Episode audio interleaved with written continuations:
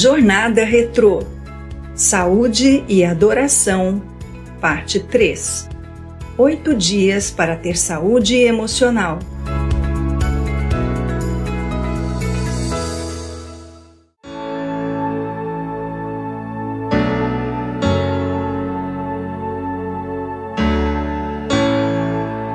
Vigésimo primeiro dia. Aprenda a lidar com as emoções, parte 2. Tem compaixão de mim, pois me sinto fraco. Dá-me saúde, pois meu corpo está abatido e a minha alma está muito aflita.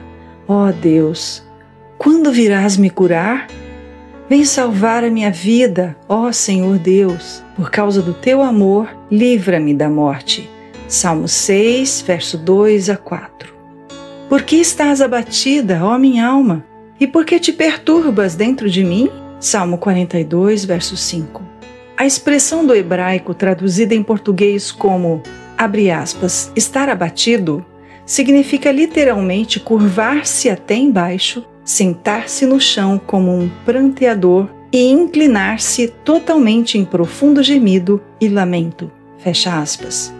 Com essas palavras, o salmista demonstra toda a sua tristeza e perturbação, compartilhando momentos de infelicidade e também as circunstâncias que estavam contribuindo para isso. Em nossos dias, muitas pessoas passam por experiências semelhantes à do escritor sacro. Com frequência, chegam aos consultórios pessoas infelizes, desanimadas, sem alegria para nada frequentemente cansadas, mas sem nenhuma doença física que possa explicar tais sintomas. Fatos da vida cotidiana que antes eram fonte de prazer, agora parecem não ter significado algum. Estão sofrendo de um mal muitas vezes incompreendido, a depressão. As principais características que servem para reconhecer o estado depressivo são alteração no peso, excesso ou falta de sono, lentidão ou agitação mental e física, fadiga ou perda de energia, sentimentos de menos-valia e culpa, capacidade de concentração diminuída e pensamentos sobre morte. No Salmo 102, há um relato vívido de alguém que passava por um estado depressivo. Não te escondas de mim nesta hora de tanta angústia. Estou ardendo em febre meu coração está fraco, sem vigor, como uma planta seca. Perdi vontade de comer. Emagreci a ponto de os ossos aparecerem, de tanto que chorei e gemi de dor. Vivo sozinho, não consigo dormir. Meus inimigos me ofendem a toda hora. Furiosos, eles zombam de mim e ameaçam me matar. Minha comida tem gosto de cinza e as lágrimas se misturam com a minha bebida. Minha vida é como uma sombra que some depressa quando o sol se põe. Estou murchando como uma plantinha qualquer. Salmo 102, verso 2 a 11. De forma geral, a depressão reduz o desempenho individual em relação às funções social e econômica, afetando o relacionamento familiar e conjugal. Segundo a Organização Mundial de Saúde, 5% das pessoas têm depressão e 10 a 20% vão sofrer de depressão.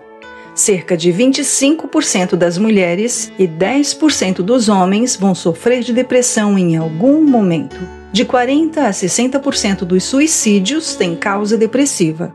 Os homens depressivos suicidam-se quatro vezes mais que as mulheres.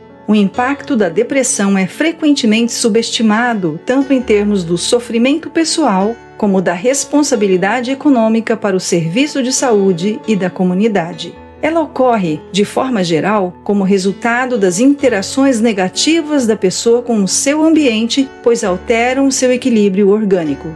O estresse, uma perda importante, doenças físicas, decepções e o uso de alguns medicamentos ou drogas são reconhecidos como as principais causas que podem induzir às alterações dos níveis hormonais provocando a depressão.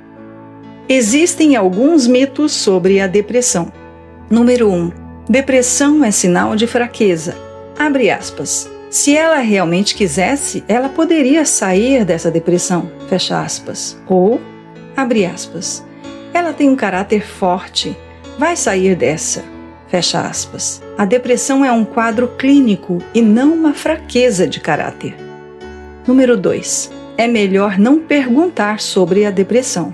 Abre aspas. Só piora as coisas. Se fosse assim, seria impossível tratá-la. Demonstrar sensibilidade e compreensão dentro dos limites possíveis e dedicar-se à pessoa deprimida do mesmo modo que se dedica a uma pessoa fisicamente doente são as atitudes corretas. Número 3. Ter vida social ou trabalho mais intensos. Abre aspas. Se ele sair mais, logo vai se sentir melhor. Fecha aspas. Ou, abre aspas, se me envolver no trabalho, a depressão vai embora. Fecha aspas. Os deprimidos encontram-se tão ou mais incapacitados que aqueles com outras doenças crônicas, como hipertensão, artrite e diabetes mellitus, sendo que a função social é uma das mais comprometidas nesses indivíduos. Número 4. Ter família bem estruturada e bom trabalho. Abre aspas. Não sei por que ela está deprimida. Ela tem um ótimo emprego e um marido maravilhoso. A vida dela é bem mais fácil que a minha. Fecha aspas. Devemos lembrar que o ser humano é único e precisamos aprender a respeitar cada um em suas diferenças e fraquezas. Número 5. Duvidar de que a pessoa não é capaz de atentar contra a vida. Abre aspas. Sei que ele está muito deprimido e falou em morte, mas ele não vai se suicidar, ele não é disso. Fecha aspas. Grande número dos suicídios, cerca de 70%, aconteceram em momentos de crises depressivas. Portanto, deve-se ficar atento à pessoa deprimida, mantendo-a disfarçadamente próxima, mas aparentando deixá-la à vontade e à distância. Número 6. O verdadeiro cristão não sente depressão. O Dr. John White, psiquiatra, livre docente da Universidade de Manitoba, membro de uma equipe pastoral de aconselhamento, diz: abre aspas. Por mais significativas que sejam as causas físicas de nossas depressões, a compreensão das Escrituras, a esperança no Deus das Escrituras e uma conscientização de que nós, seres humanos, habitamos em um mundo material e físico são de máxima importância. Fecha aspas. Isso não nos isenta da depressão, mas pode oferecer um recurso preventivo, bem como curativo, importante ao se defrontar com o problema. As misericórdias do Senhor são a causa de não sermos consumidos, porque as suas misericórdias não têm fim, novas são cada manhã. Grande é a tua fidelidade. A minha porção é o Senhor, diz a minha alma. Portanto, esperarei nele. Bom é o Senhor para os que se atêm a ele, para a alma que o busca. Bom é ter esperança e aguardar em silêncio a salvação do Senhor. Lamentações 3, versos 22 a 26. Como ajudar alguém da sua família que está deprimido? Cultivar a paciência e ter paciência com a pessoa doente. Aceitar e procurar ajuda. Não tenha medo de recorrer a profissionais capacitados. Não simular sentimentos reconhecer as agressões e decepções, mas sem remoê-las, apenas admitindo-as. Elogiar a pessoa deprimida no momento em que ela se manifestar de forma não depressiva, quando está ativa. Estimular a pessoa deprimida para que se dedique a atividades que lhe sejam prazerosas e fáceis de realizar, sem excessos e sem benevolência demasiada planejar e ordenar as atividades diárias junto com o deprimido, demonstrar sensibilidade e compreensão dentro dos limites possíveis. Além das atitudes descritas, a Bíblia apresenta como Deus ajudou Elias a enfrentar uma crise depressiva, 1 Reis 19, o que pode ser benéfico para nós nos dias atuais. A crise depressiva de Elias revelou-se na fuga, verso 4. No desejo de morte, verso 4. No sono profundo, verso 5. No isolamento, verso 9. E no senso de que seu esforço era inútil, de que era injustiçado, verso 10. E de que estava só, verso 11. O que Deus fez por Elias? Providenciou água, verso 6 Providenciou alimento. Verso 6. Fez Elias caminhar por 40 dias.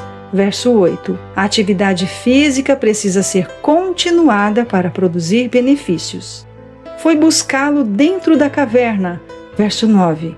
Buscou-o onde ele estava. O Senhor apresenta-se e ouve Elias. Versos 13 e 14.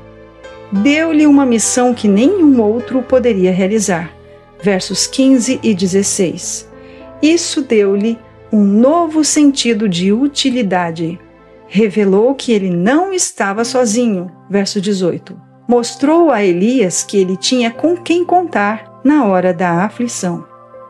O apóstolo Paulo reconhece a importância desse elemento quando diz: Todavia, fizeste bem em tomar parte na minha aflição. Filipenses 4, verso 14.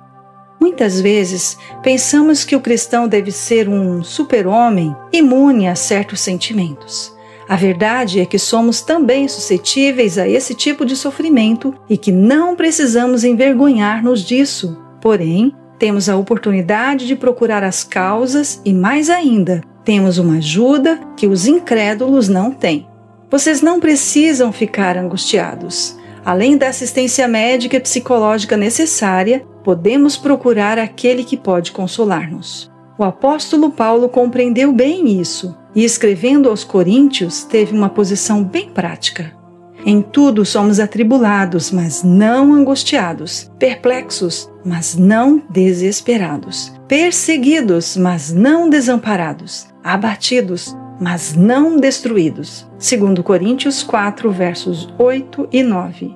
Ele também enfatizou que o nosso sofrimento é transitório Pois tenho para mim que as aflições deste tempo presente não se podem comparar com a glória que em nós há de ser revelada. Romanos 8, verso 18. O próprio Jesus declarou: Bem-aventurados os que choram, porque eles serão consolados. Mateus 5, verso 4. Você tem uma esperança em Deus. Experimente provar desse conforto que está à sua disposição. Lembre-se, para evitar e sair da depressão, a receita é: abre aspas. Quando vos assaltam tentações, quando vos rodeiam cuidado e perplexidade, quando deprimidos e desanimados vos achais prestes a ceder ao desespero, olhai a Jesus, e as trevas que vos envolvem dissipar-se-ão ao brilho de sua presença. Quando o pecado luta pelo predomínio em vossa alma, e sobrecarrega a consciência, olhai ao Salvador. Sua graça é suficiente para subjugar o pecado. Que vosso grato coração, trêmulo de incerteza, volva-se para Ele. Apoderai-vos da esperança posta diante de vós. Fecha aspas. Ciência do Bom Viver, página 85. Abre aspas. Não devemos fazer de nós mesmos o centro ficando ansiosos e cheios de medo quanto à nossa salvação. Tudo isso nos desvia da fonte do poder. Entregue a Deus a tarefa de salvá-lo e confie nele. Fale sobre Jesus e pense nele. Que o próprio eu se perca nele. Abandone a dúvida. Esqueça seus temores. Fecha aspas. Caminho a Cristo, página 71. Estás desanimado com alguma situação? Vá agora à fonte ilimitada do poder. Daqui a 19 dias será o reencontro. Continue colocando em prática tudo o que tem aprendido. Seu testemunho será uma bênção. A diferença é a oração. A oração é a resposta para cada problema da vida. Ela nos põe em sintonia com a sabedoria divina, a qual sabe como ajustar cada coisa perfeitamente. Às vezes deixamos de orar em certas circunstâncias porque, a nosso ver, a situação é sem esperança. Mas nada é impossível com Deus. Nada é tão emaranhado que não possa ser remediado. Nenhuma relação humana é tão tensa que Deus não possa trazê-la à reconciliação e à compreensão. Nenhum hábito é tão profundamente enraizado que não possa ser vencido. Ninguém é tão fraco que ele não possa tornar forte. Ninguém é tão doente que ele não possa curar. Nenhuma mente é tão obscura que ele não possa tornar brilhante. Se alguma coisa nos causa preocupação ou ansiedade, paremos de propagá-la e confiemos em Deus por restauração, amor e poder.